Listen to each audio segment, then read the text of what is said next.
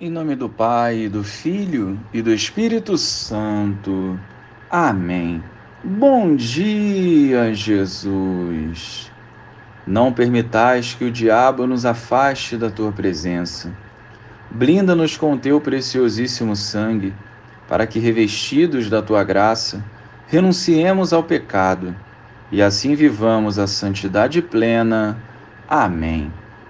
No dia seguinte, João viu Jesus aproximar-se dele e disse: Eis o Cordeiro de Deus, que tira o pecado do mundo.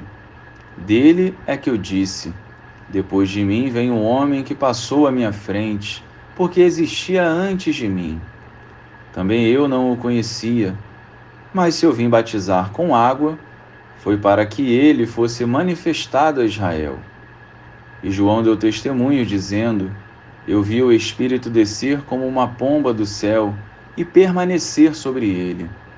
Também eu não o conhecia, mas aquele que me enviou a batizar com água me disse: Aquele sobre quem vires o Espírito descer e permanecer, este é quem batiza com o Espírito Santo.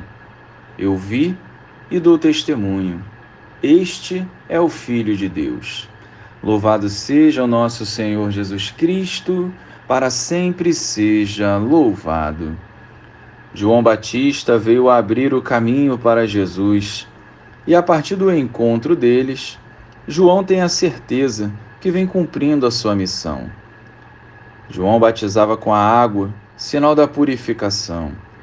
O Messias veio para batizar com o fogo do Espírito Santo. A intimidade de João Batista com Deus o fez reconhecer Jesus, o Cordeiro de Deus que tira o pecado do mundo. Não houve dúvidas por parte dele.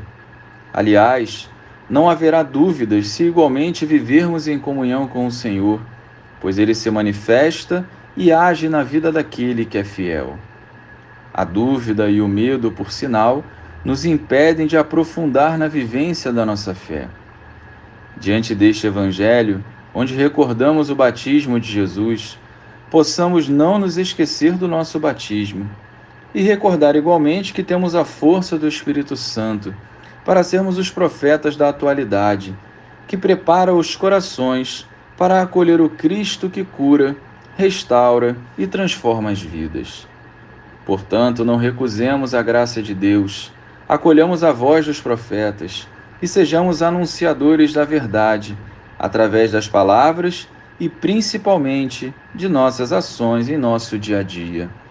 Glória ao Pai, ao Filho e ao Espírito Santo, como era no princípio, agora e sempre. Amém.